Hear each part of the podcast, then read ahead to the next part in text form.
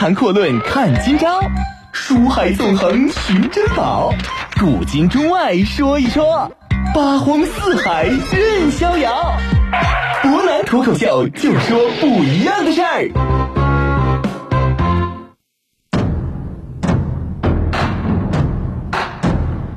听众朋友，大家晚上好，欢迎您收听今天的博南脱口秀。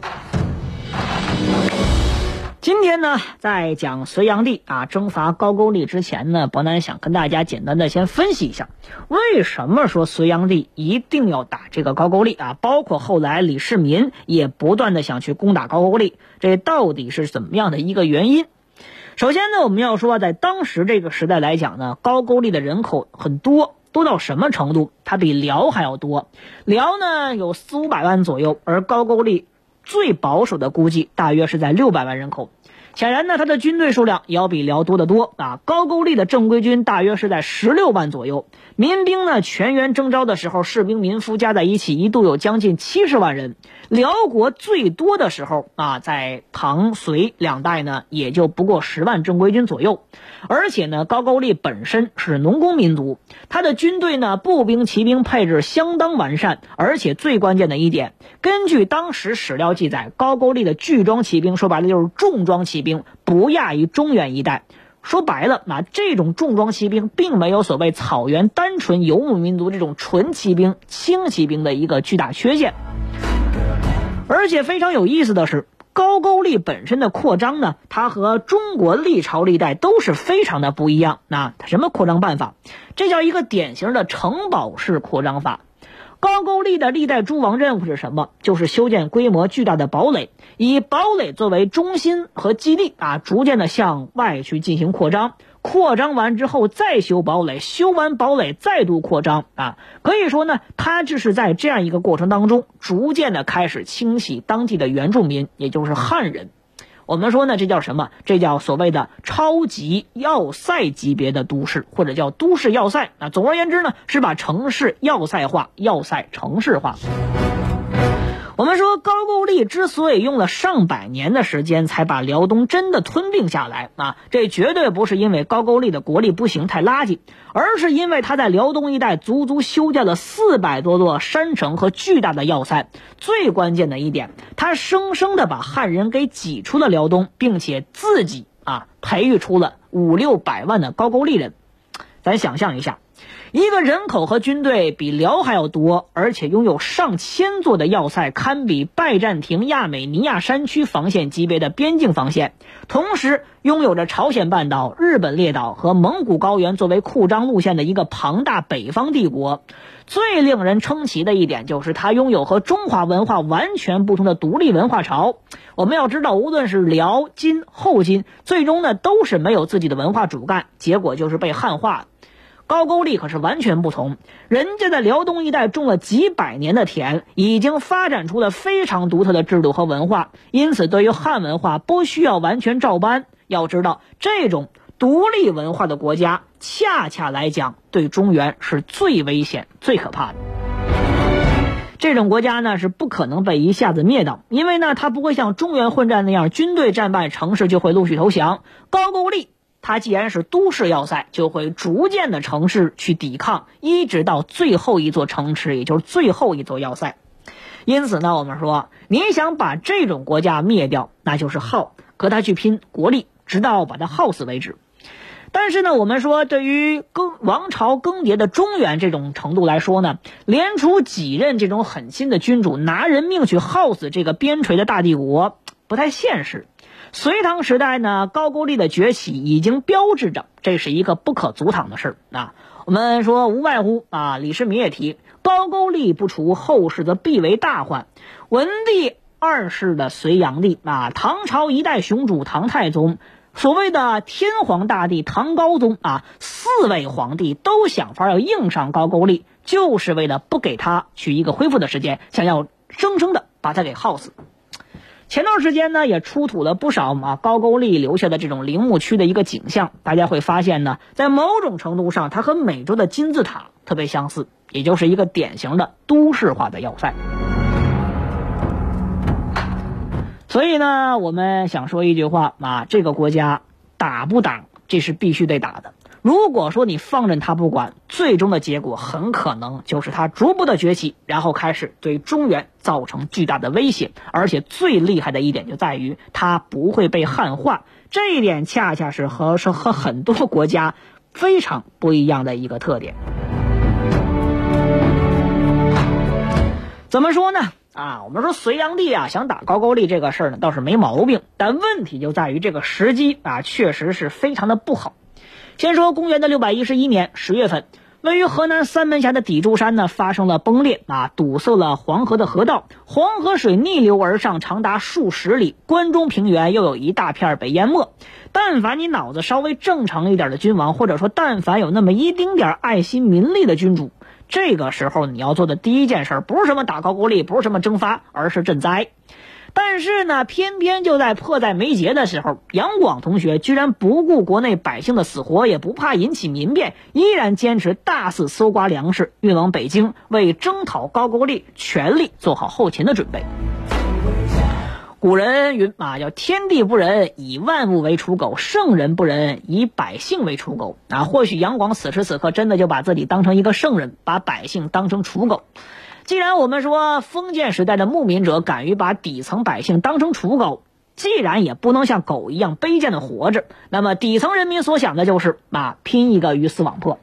于是呢，当年起，大隋帝国的全国各地就开始燃起了起义的烈火啊！山东的王勃、河北窦建德、瓦岗寨啊，可以说呢，这些英雄时代，包括洛阳的王伯当等人呢，是纷纷的崛起。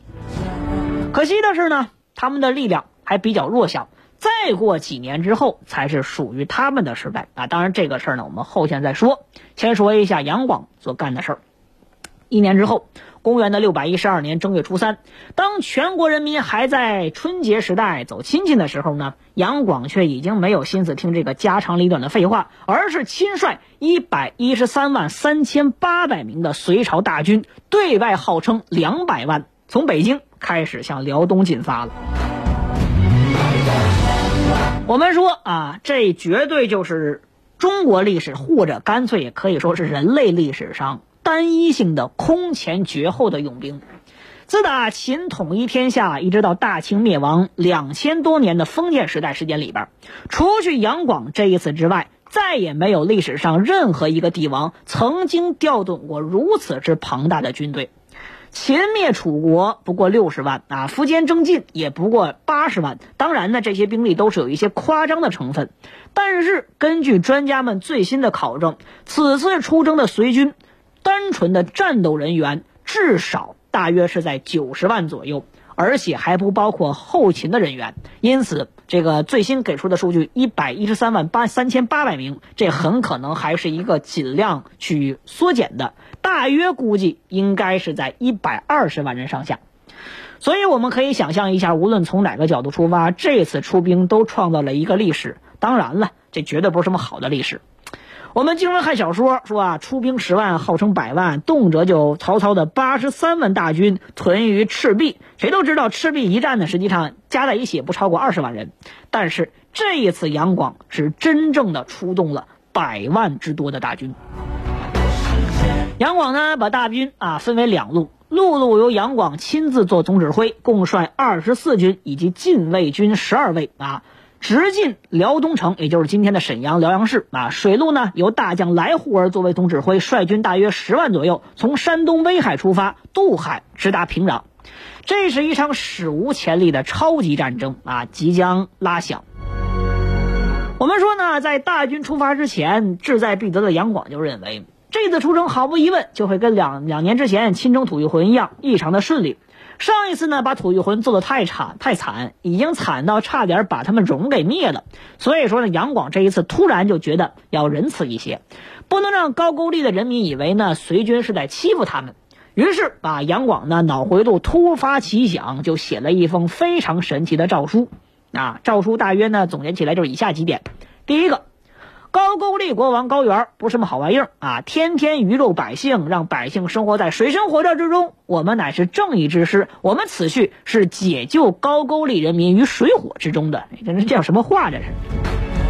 所以说呢，随军将士嘛，要爱护花花草草，不要滥杀无辜，更不要抢劫。只要敌人愿意投降，咱们要停止进攻，优待俘虏，好吃好喝给他们伺候着。要知道这个事儿后来就成为一个很大的问题。第二个啊，为了保证顺利接收投降呢，朕再给你们每个军派一名专门受降的人，他们在军就代表着朕，不受你们各个将军的管束。我们说这一下比监军还厉害呀，这军权立马就出现分割了。第三个啊，所有的大规模军事行动，当然啥叫大规模军事行动也没一个标准啊，都需要得到朕的直接指示。我们以上三条呢，大家细细品一下就会发现这问题太大了。我们说呢，当然你能够发现一些问题，说明你的能力比较合格；你能发现五个以上的毛病，那就说明你是熟知军事和历史的。我们说呢，首先来讲，杨广的这份诏书里边先存在着三个非常明显的漏洞，在之后的战役当中呢，我们说高句丽军正是利用这些漏洞才取得最后的胜利。漏洞之一啊，敌军进攻，随军就停止进攻。杨广的概念里边呢，好像没有什么所谓诈降这么个说法啊，他完全就没考虑到高句丽万一诈降，你怎么办？可能杨广呢始终认为，无论是长孙晟啊，还是其他人，自打隋朝开国以来，只有忽悠别人的份儿啊，把突厥给忽悠瘸了，吐谷浑给忽悠捏了，但是从来没有说大隋敢被谁忽悠过。于是呢，在他印象当中，这个高句丽和突厥还有吐谷浑一样，都是直肠子老大粗，不会忽悠。但可惜啊，杨广忘了一个事儿，刚才伯南提了。高句丽人家有自己的文化，有自己的文字，这可不是一个游牧民族。从周到汉再到隋，那统治者可都是正八经中原这边过来的人。所以说，杨广这套命令等同于开战之前先给高句丽人穿了个防弹衣。第二个，这军队里边没有唯一权威啊。我们都知道呢，将但不能使兵，兵但不能使将，此败军之道也。任何一支有战斗力的部队，作战的时候有且必然只能有一个权威，主将说攻则攻，说停则停，令行禁止，这是必须的。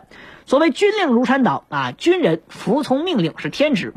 但是杨广偏偏给每一支军队派了一个所谓专门受降的，那最要命的一点就在于，他还代表着皇帝。更要命的一点就在于，这些受降的人不懂什么军事，他就是一个作威作福的文官。我们说，假如在战场之上，主将判定敌人投降，那是诈降；但受降人认为敌人真心投降，那你该听谁的呀？你肯定得听受降的文官的，因为他代表着皇帝。我们说这种情况是百分之一万就会发生。很简单，因为主将和受降人的 KPI 不同啊。考察主将的功劳是中攻城略地、杀敌数量，而考察受降人呢是矛盾的，是看接收多少投降的人数。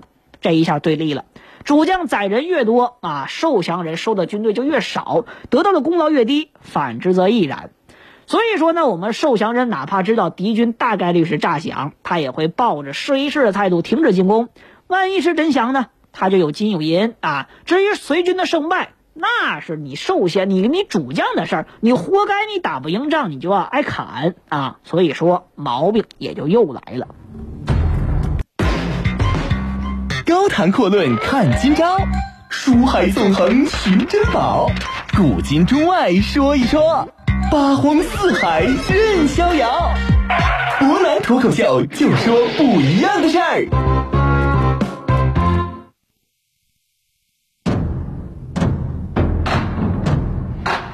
其实呢，还有第三个问题。那我们说第三个问题是什么呢？就是说呀。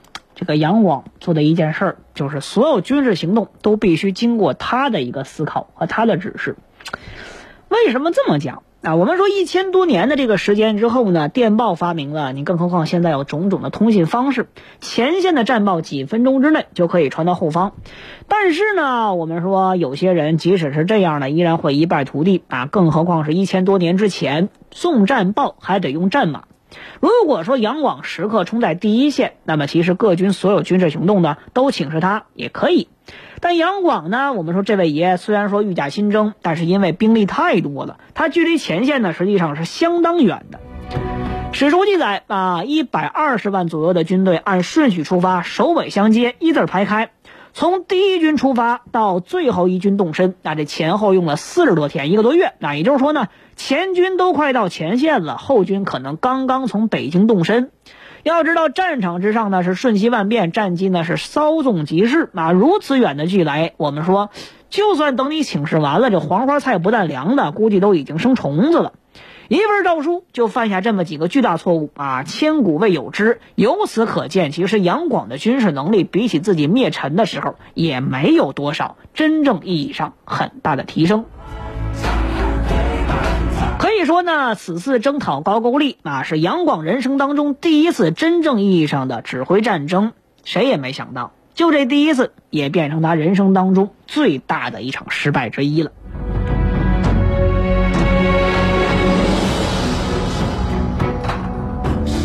欲成仙，快乐齐天。